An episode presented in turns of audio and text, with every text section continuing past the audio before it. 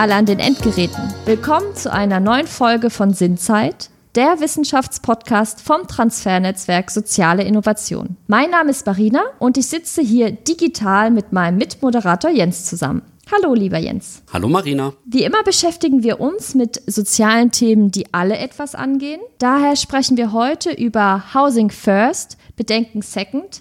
Jeder Mensch braucht ein Zuhause. Lieber Jens, warum macht unsere heutige Folge Sinn? Ja, Marina, äh, vielen Dank.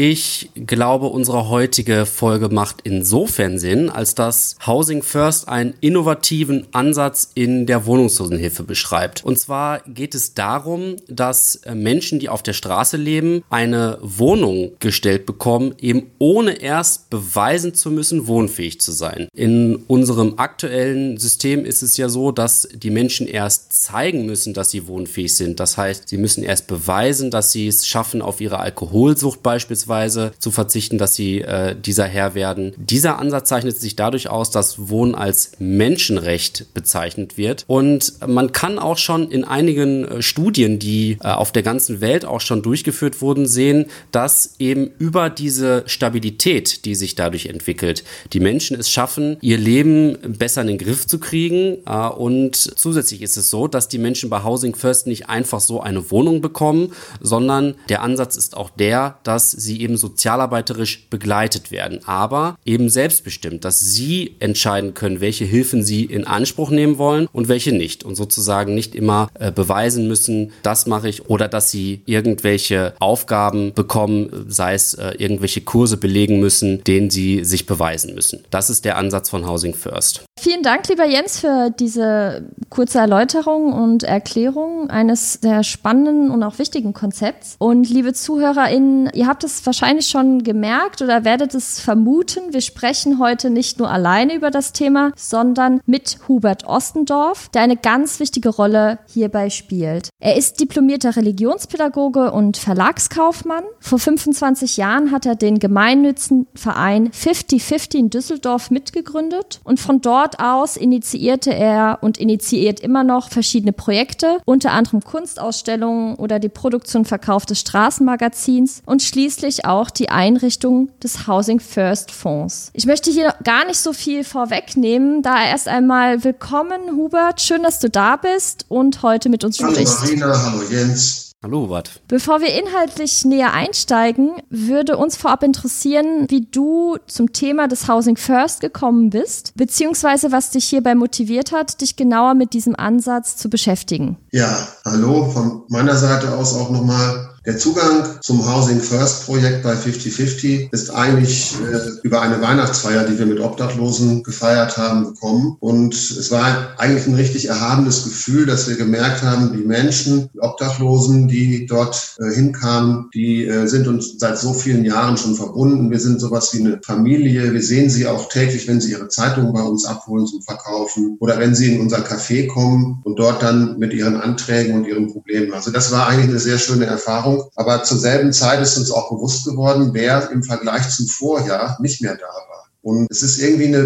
bedrückte Stimmung aufgekommen, als äh, über die Toten des vergangenen Jahres gesprochen wurde. Und äh, wir müssen leider feststellen, dass äh, sehr viele derer, die uns ja sehr nahe sind, die äh, uns anvertraut sind, um die wir uns kümmern, mit denen wir zusammen schöne Projekte machen, dass viele von denen halt sterben. Jeden Monat im Schnitt stirbt jeden Monat mindestens ein Mensch und äh, das hat uns eigentlich traurig gemacht, dass es uns nicht gelungen ist und dem System, das dem bestehenden Hilfesystem der Wohnungslosenhilfe nicht gelungen ist, äh, diese Menschen von der Straße wegzuholen. Sie sterben ja nicht primär an ihrer Alkoholsucht oder an ihrer Drogensucht, das kommt dann erschwerend hinzu, aber letztendlich sterben sie an den harten Bedingungen der Straße.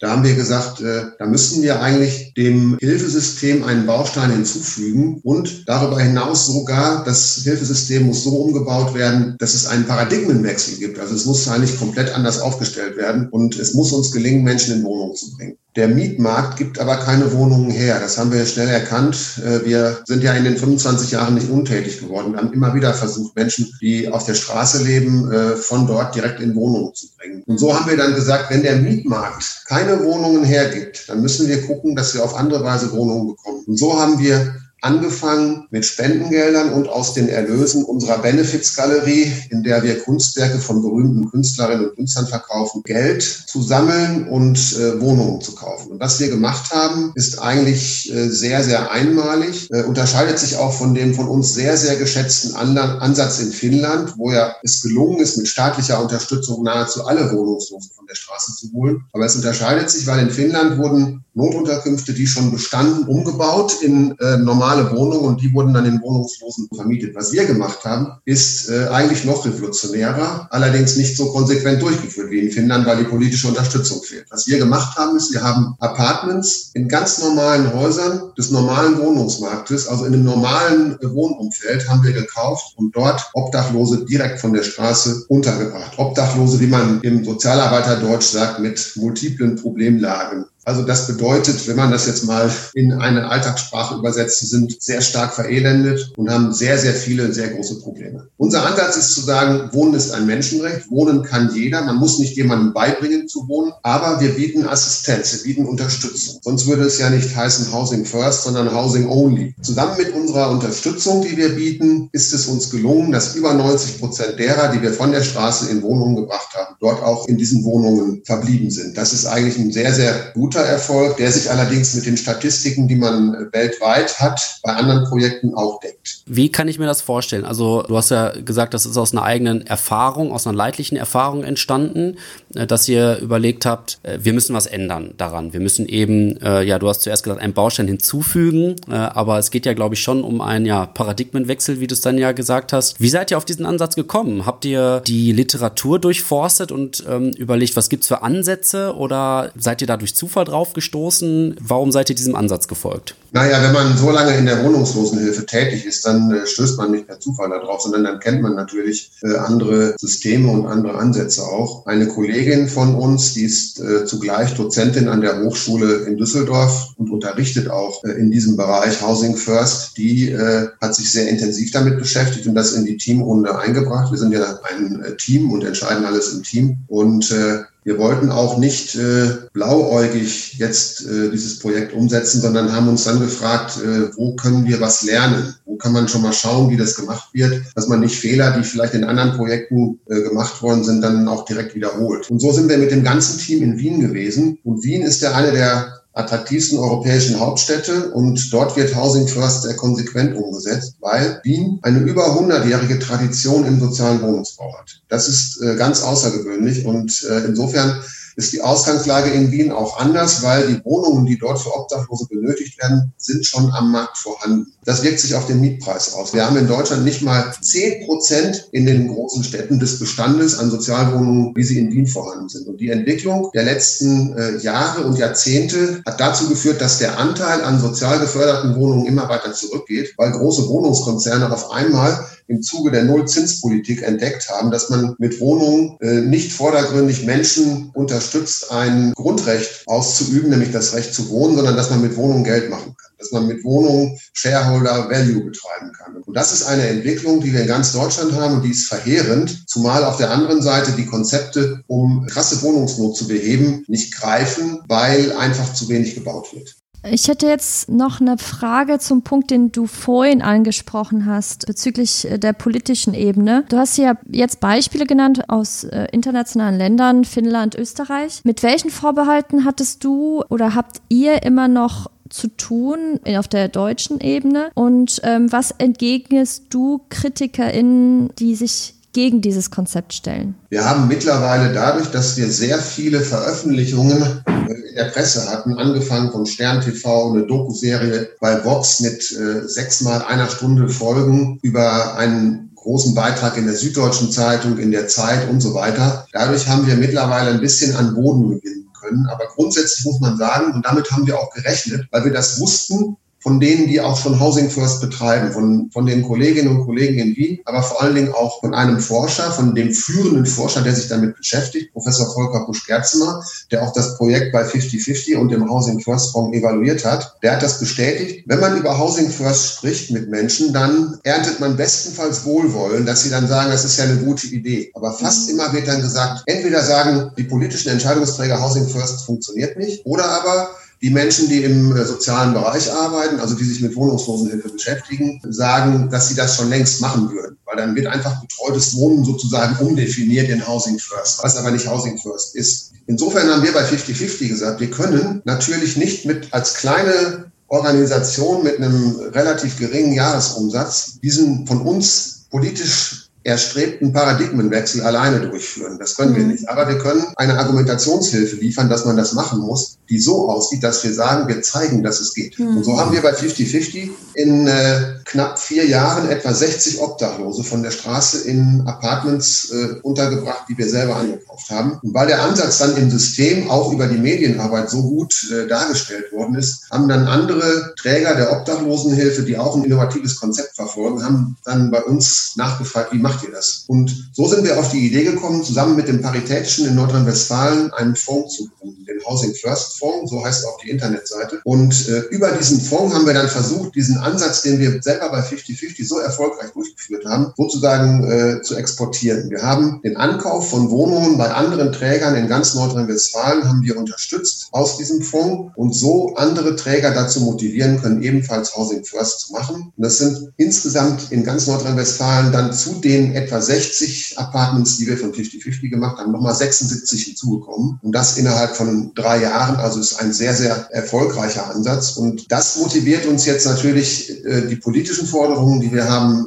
verstärkt auch noch zu formulieren, weil wir jetzt ja nicht nur aus den Statistiken, die es weltweit gibt, sondern aus eigener Erfahrung wissen, Housing First funktioniert. Housing First rettet Leben und Housing First bewirkt bei denen, die davon profitieren, mitunter Wunder. Es gibt zum Beispiel einen Mann, der hat elf Jahre vom Flaschensammeln gelebt, hat keine mhm. Leistung beantragt, weil er sich dafür geschämt hat hat lebt ausschließlich vom Flaschensammeln und vom Verkauf von 50-50 gelebt. Der ist jetzt äh, in einem Housing First Projekt von 50-50 in einer Wohnung untergekommen und er hat uns zum Beispiel erzählt, dass er jetzt zum ersten Mal wieder Kontakt hat zu seiner Herkunftsfamilie dass er seine Eltern zu Weihnachten eingeladen hat, was er in all den Jahren nicht konnte, weil er sagte, er habe sich geschämt, seine Eltern, seine Familie in eine Notunterkunft einzuladen. Jetzt hat er eine normale Wohnung in einem normalen Haus und hat seine Eltern wieder eingeladen.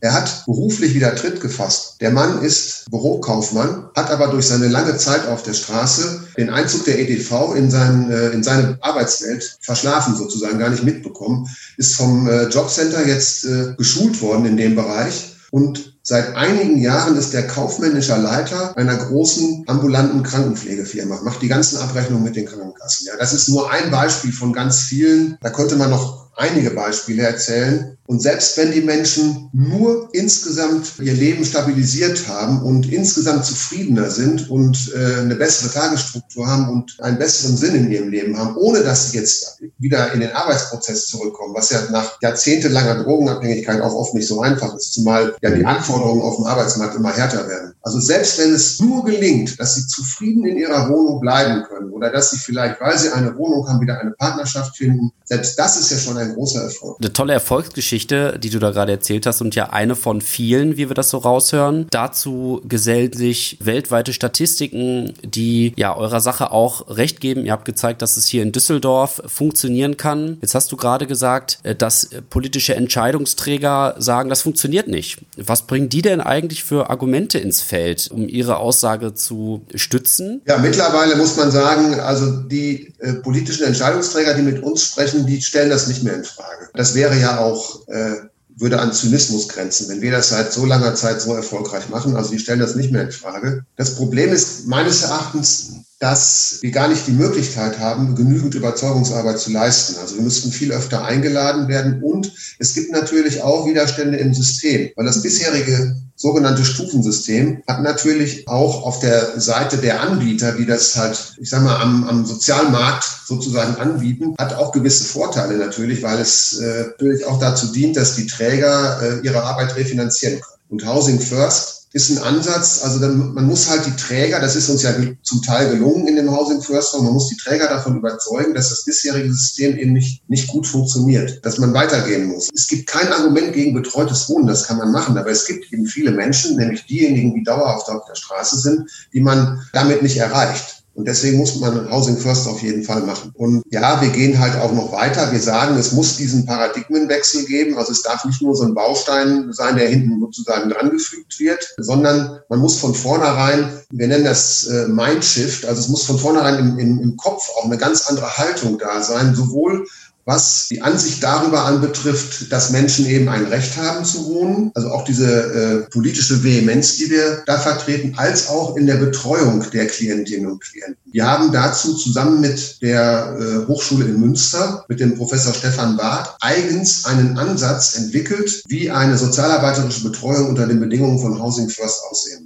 Und diejenigen, die über den Housing First Fonds äh, gefördert werden, die Träger, die davon profitieren, die verpflichten wir auch daran teilzunehmen. Das machen sie im Übrigen sehr gerne. Alle, die daran teilgenommen haben, haben gesagt, dass es ein sehr großer Gewinn ist. Also wir von 50-50 sind sehr niederschwellig. Wir haben ein, äh, eine Beratungsstelle mit einem Café dabei. Da kommen die Leute halt so rein, wie sie möchten, verweilen dort vielleicht einige Stunden am Tag und äh, empfinden das als, als Familie sozusagen, als Familienersatz. Und äh, die Klientinnen und Klienten, die duzen uns. Also das ist ein sehr niederschwelliger Ansatz. Deswegen waren wir auch prädestiniert eigentlich dafür, in unserer sozialen Arbeit, die wir vornehmen, Housing First zu machen. Das ist vielleicht in anderen Organisationen nicht so, wo mehrere Hierarchieebenen eingezogen sind. Und äh, insofern ist es, glaube ich, ganz gut, in einem Seminar darüber nachzudenken, wie äh, eine Betreuung unter Housing, Housing First Bedingungen aussehen muss. Ich will da mal eine kleine Anekdote zu sagen. Ich bin irgendwann mal zu einem Klienten nach Hause gegangen, der ist sehr, sehr viele Jahre auf der Straße gewesen und niemand hat geglaubt, dass der in einem normalen bürgerlichen Haus unterkommen und wohnen kann. Und das hat so gut geklappt, dass der Makler, der uns die Wohnung vermittelt hat, uns angerufen hat, hat gesagt, das hat ja so toll geklappt, wir haben jetzt noch eine Wohnung, wollt ihr die auch haben? Ja.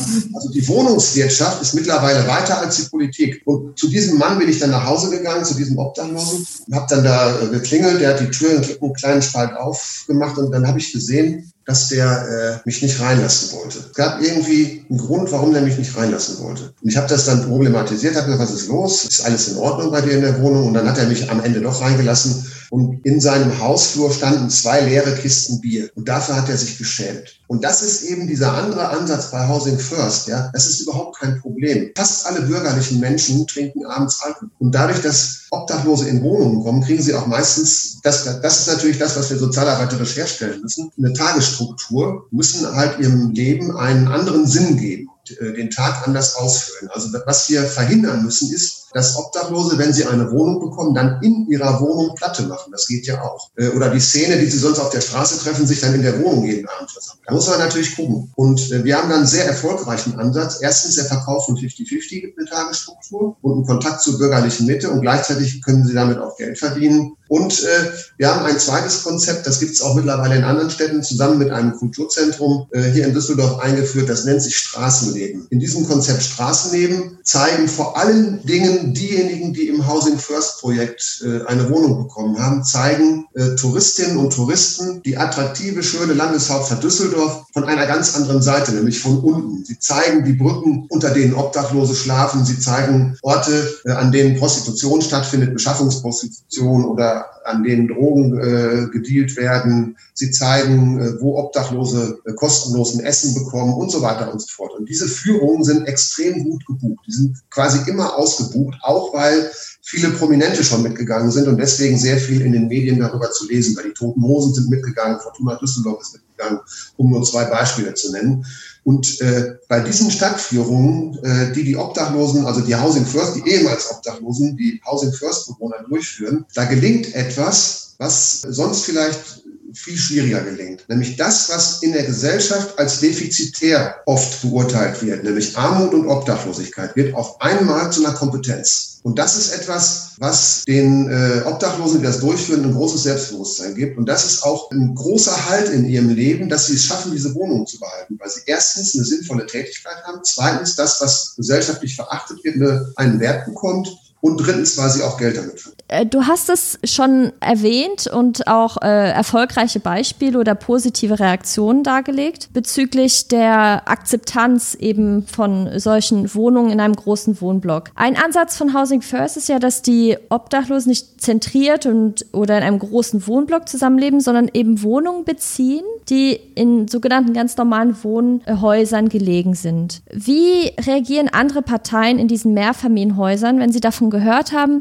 dass äh, euer Housing First Fonds eine Wohnung in dem Haus gekauft hat? Ja, das ist eine sehr gute Frage, die auch äh, den Ansatz, den wir betreiben, ähm, äh, nochmal unterstreicht. Es ist nämlich so, wenn wir zum Beispiel mit Medienvertretern, Vertreterinnen und Vertretern äh, in eine Wohnung gehen, damit äh, darüber berichtet werden kann, dann ist es ein absolutes Tabu, dass die Adresse äh, kommuniziert wird. Also das, das erwarten wir, das äh, machen wir deutlich und das ist auch bisher immer gelungen. Wenn äh, ihr recherchieren würdet, wo die Wohnungen, die wir gekauft und vermietet haben, wo die liegen, ihr würdet das nicht rausfinden. Und das ist das, was wir den Obdachlosen mit auf den Weg geben. In dem Moment, wo sie in die Wohnung einziehen, kann es sein, wenn sie das entsprechend selber hinbekommen, dass sie bei Null anfangen, dass sie die Chance haben, komplett von vorne anzufangen. Mhm. Weil niemand in dem Haus weiß, dass die Person vorher obdachlos war. Niemand. Das ist die beste Integration, die überhaupt denkbar ist. Natürlich muss man dennoch sagen, es, wir haben es mit Menschen, ich habe es ja gerade schon im Sozialarbeiterdeutsch äh, ausgedrückt, wir haben es mit Menschen zu tun, die multiple Problemlagen haben, um es mal euphemistisch äh, zu umschreiben. Und ähm, das gelingt nicht immer. Es kommt schon mal vor, dass es zu Vorfällen kommt, die in der Hausgemeinschaft zu Problemen führt. Und da ist es dann ganz wichtig, dass man eine professionelle Krisenintervention hat, was wir bei 50-50 äh, betreiben, und dass man dann auch offen mit der Situation umgeht. Also dann muss man auch äh, die Situation der Hausgemeinschaft gegenüber erläutern und muss auch Verständnis, äh, um Verständnis bitten und dafür sorgen, dass es natürlich nicht mehr vorkommt. Das machen wir aber erst dann, wenn ein Problem aufgetaucht ist. Solange wie keine Probleme auftauchen, weiß niemand in dem Haus,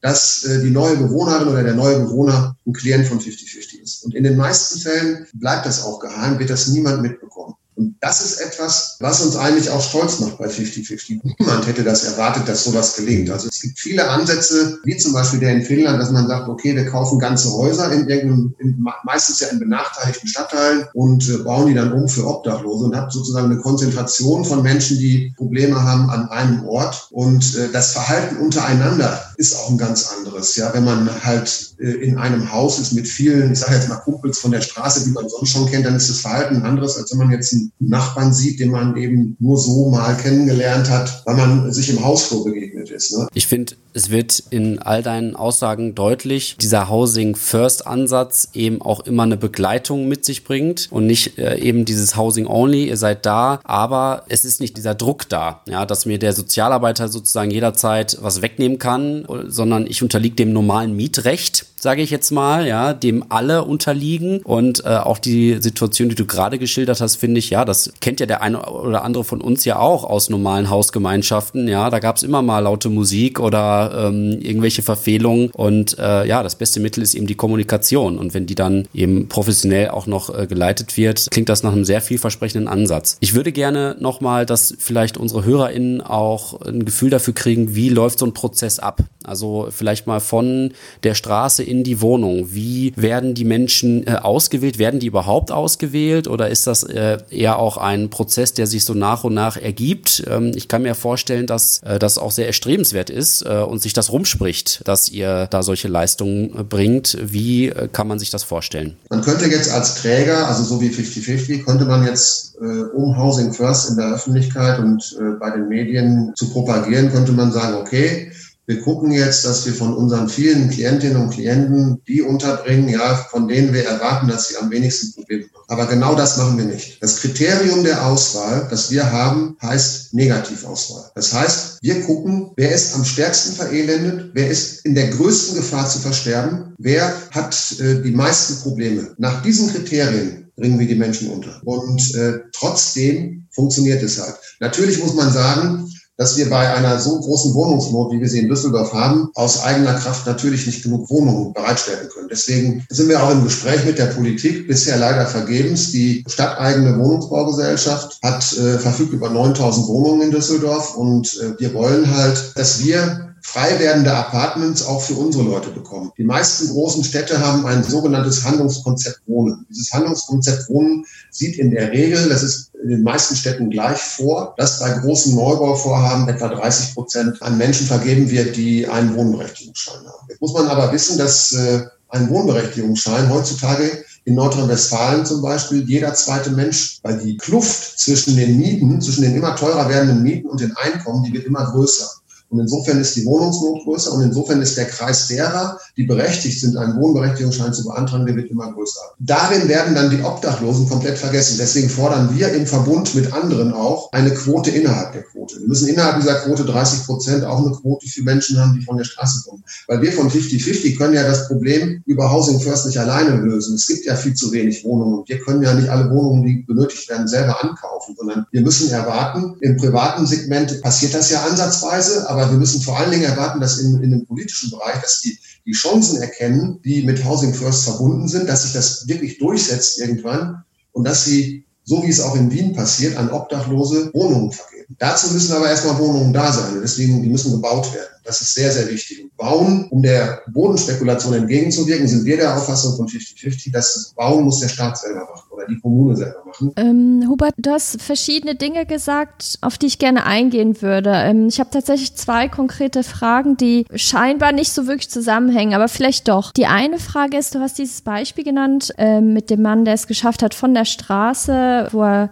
durch Sammeln von Flaschen gelebt hat, etc., der keine Bezüge annehmen wollte. Es geschafft hat, äh, von der Wohnung dann auch noch in, in den Arbeitsmarkt zu gehen. Ich frage mich aber bei so einer Person, die keine Last werden will, gibt es da auch Reaktionen, sagen, ich möchte das nicht machen, ich möchte nicht, dass so viel, auch wenn das ein Recht ist zu wohnen, dass so viel für mich getan wird. Also diese Perspektive. Und dann ist doch eine Frage bezüglich der Kunst. Es geht hier viel um Haltung, um Akzeptanz auch in der Gesellschaft, dass diese Probleme gesehen werden. Und ihr habt großen Kontakt mit Künstlern, wie das KünstlerInnen, wie du das immer wieder auch ähm, in deinen Ausführungen gesagt hast. Wie ist das dazu gekommen? Also zu der ersten Frage. Es gibt bei den Wohnungslosen, die wir unterbringen, ein extremes Gefühl der Dankbarkeit. Und wenn sie so lange auf der Straße sind, dann gibt es auch ein extremes Gefühl dafür, dass es jetzt meine letzte Chance sozusagen. Ja. Mhm. Wobei bei uns jeder hat immer, immer mehrere Chancen. Aber äh, es gibt dieses Gefühl dafür, jetzt habe ich es endlich geschafft. Endlich hat mir jemand eine Wohnung gegeben. Endlich kann ich wohnen. Und das führt ja auch dazu, dass man dann zum Beispiel guckt, äh, wie streiche ich die Wände an. Jeder, der in eine Wohnung einzieht, hat ja ein Anrecht darauf vom Jobcenter, dass eine Erstausstattung äh, angeschafft wird.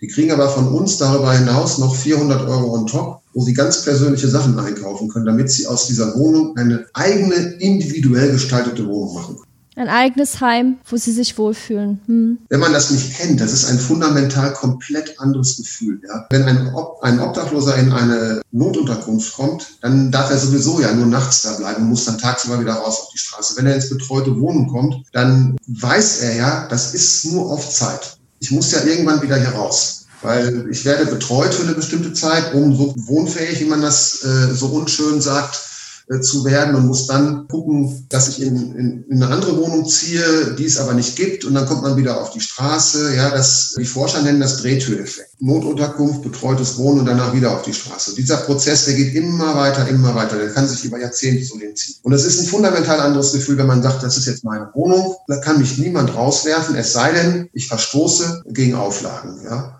Also so wie der, der nach wie vor gute Mieterschutz, äh, den wir in Deutschland haben, äh, für unsere Klientinnen und Klienten spricht und äh, man ihnen die Wohnung nicht mehr wegnehmen kann. So muss man sagen, müssen sie aber auch ihre Pflichten erfüllen. Wenn jemand in eine Wohnung einzieht, dann sagen wir denen immer ein bisschen salopp, du kannst deine Wände violett anstreichen oder schwarz anstreichen. Ja, wenn du unbedingt willst, kannst du jeden Abend Whisky trinken oder was auch immer. Du kannst dir 25 Hamster halten, aber du darfst nicht laut sein, du musst den Müll trennen und du darfst dein Fahrrad nicht in die Flur stellen. Das ist Mietrecht. Was in den vier Wänden passiert, interessiert uns erstmal nicht. Natürlich freuen wir uns, über jede Klientin und jeden Klienten, der für sich persönlich Fortschritte macht und der glücklich hat. Aber zunächst mal interessiert uns das nicht. Zunächst mal geht es nur darum, dass sie sich in die Hausgemeinschaft einfügen und äh, dort den sozialen Frieden nicht stören. Insofern erinnere ich daran, was ich vorhin gesagt habe, wenn jemand nicht gegen diese Grundsätze verstößt, dann wird auch gar nicht äh, deutlich, dass, äh, dass das einer ist, der von der Straße kommt. Ne?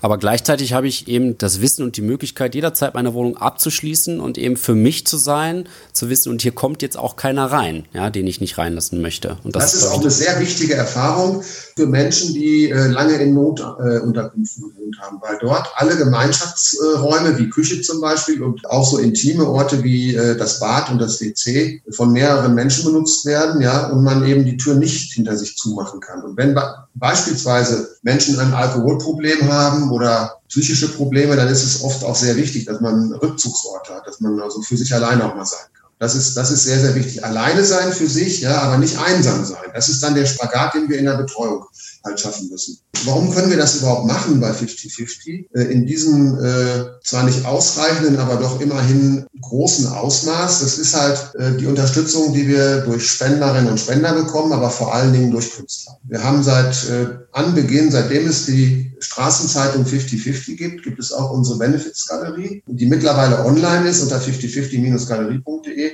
Die Künstlerinnen und Künstler leisten einen sehr wichtigen Beitrag, um Housing First zu finanzieren. Ein Künstlerehepaar hat eine ganze Wohnung finanziert, indem sie einfach das Geld dafür gegeben haben, ja. Aber in der Regel spenden sie ja Kunstwerke. Und die Kunstwerke verkaufen wir und werden dadurch, dass wir die mittlerweile online verkaufen, und das ist alles in der Regel weltberühmte Künstler sind, wie zum Beispiel Gerhard Richter, Thomas Roth, Günter Lücker, Thomas Struth und so weiter, werden dann Editionen auch sehr schnell verkauft, werden gut nachgefragt und wir werden dadurch in die Lage versetzt, dass wir für regional begrenzte Projekte Spenden in ganz Deutschland und sogar international sammeln. Weil wir haben Kundinnen und Kunden für die Galerie auf der ganzen Welt. Wenn etwa der berühmte Fotograf Thomas Ruff, was er alle zwei Jahre treu macht, wenn er uns eine Edition spendet, 80 Fotos, dann kostet ein Foto in der Regel 1000 bis 1500 Euro. Dann haben wir sozusagen in einem Schlag haben wir eine Wohnung finanziert. Also die Künstler leisten einen sehr, sehr wichtigen Beitrag dazu, dass wir die Projekte finanzieren können und dass wir damit über die Region Düsseldorf, äh, Rheinland, Ruhrgebiet hinaus in ganz Deutschland und sogar in, in anderen Städten der ganzen Welt, in Europa, finanzielle Mittel akquirieren können. Aber es gibt noch einen anderen Aspekt, der ist äh, mindestens genauso wichtig und der verleiht dem, was wir tun, wenn man so will, eine Art Ewigkeitscharakter. Es gibt viele Künstlerinnen und Künstler, die das soziale Anliegen, was wir vertreten, nämlich Housing First Obdachlosenhilfe, in ihren Kunstwerken umsetzen. Ja? Und äh, diese Kunstwerke, die werden in Generationen, wenn es das Projekt 50-50 mit ziemlich großer Sicherheit gar nicht mehr gibt, werden die immer noch in Museen gezeigt werden und angeschaut werden. Und so tragen die Künstlerinnen und Künstler mit dem, was sie für uns tun, zum gesellschaftlichen Diskurs bei. Der Volksmund sagt zu Recht, ein Bild sagt mehr als tausend Worte. Also das ist, glaube ich, sehr, sehr wichtig, dass wir eben äh, mit dem Thema, was wir vertreten, in die Wohnzimmer unserer Kundinnen und Kunden kommen und dadurch auch äh, durch dieses Kunstwerk immer wieder an das, was wir äh, vertreten, diese Menschen auch erinnern. Toll zu sehen, wie da Kunst auch an äh, Themen der sozialen Arbeit äh, andockt und es sich gegenseitig äh, ja auch befruchtet an guten Ideen, Gedanken. Äh, Stichwort Paradigmenwechsel, ja auch ein Medium, ein, ein Kanal, diesen Paradigmenwechsel voranzutreiben. Ein sehr wichtiger auch. Auf jeden Fall ein sehr wichtiger. Lieber Hubert, äh, mit Blick auf die Zeit müssen wir leider feststellen, dass diese im Fluge vergangen ist. Und wir kommen zu unserer letzten Frage. Und vielleicht rechnest du schon damit, wenn du die ein oder andere Folge im Podcast dir schon angehört hast. Wir haben es uns zur Angewohnheit gemacht, am Ende unsere Gäste ja, mit einer Frage zu konfrontieren. Und zwar die Rubrik Lieblingsmensch. Und zwar geht es darum, welchen Menschen würdest du unseren HörerInnen ans Herz legen? Mit wem sollten sich unsere HörerInnen mal beschäftigen, Zeit verbringen? Wen würdest du da nennen? Ja, natürlich habe ich damit gerechnet und äh, ich könnte auch viele Vorbilder nennen, äh, die für mich wichtig sind. Zum Teil sind sie auch schon verstorben, vielleicht Janusz Korczak, aber das will ich gar nicht tun. Was ich sagen will ist, die Obdachlosigkeit ist das größte soziale Problem in reichen Gesellschaften allemal, das wir haben, hat auch äh, unser Sozialminister Laumann äh, gesagt. Und Obdachlose gibt es in nahezu jeder Stadt. Und unser Lieblingsmensch sollte der sein, der am wenigsten beachtet wird der auf der Straße sitzt oder an der Straße steht und dann an dem die Leute vorbeigehen. Weil Obdachlosen zu helfen ist gar nicht so schwer. Man muss einfach nur mal hinschauen. Ein nettes Lächeln, ein nettes Wort und einfach mal eine Zeitung abkaufen oder äh, zwei, drei Euro geben. Und äh, so kann man die Welt sozusagen jeden Tag ein bisschen freundlicher machen. Im Talmud steht ja, ist ein, einer meiner äh, liebsten Sprüche, wer ein einziges Leben rettet, rettet die ganze Welt. Und das können wir tun. Wir alle können die Welt retten, indem wir einen einzelnen Obdachlosen jeden Tag ein bisschen glücklicher machen. Vielen Dank, Hubert, ähm, für diesen ja, inspirierenden Schlusssatz und äh, das nehme ich auch mit dem Herzen, auch nochmal an Betracht, dass jeder etwas machen kann. Vielen Dank auch für diesen facettenreichen Einblick in deine Arbeit. Du siehst, wir waren beide sehr fasziniert und ähm, hätten auch wahrscheinlich noch sehr lange sprechen können oder dir zuhören können. Das war's wieder mit Sinnzeit. Ähm, wenn ihr, liebe ZuhörerInnen, Interesse an unserer eigenen Arbeit habt oder noch mehr Informationen über unseren Podcast erhalten möchtet, dann folgt uns auf Instagram unter transfernetzwerk.s-in. Wenn ihr Interesse an der Arbeit mit 50-50 Housing First habt, dann schaut in die Beschreibung, in den Links rein, da erhaltet ihr alle Informationen auch zu Hubert Ostendorf. Unsere nächste Folge erscheint am 22. Februar. Bis dahin gilt, nutzt eure Zeit sinnvoll. Tschüss. Tschüss.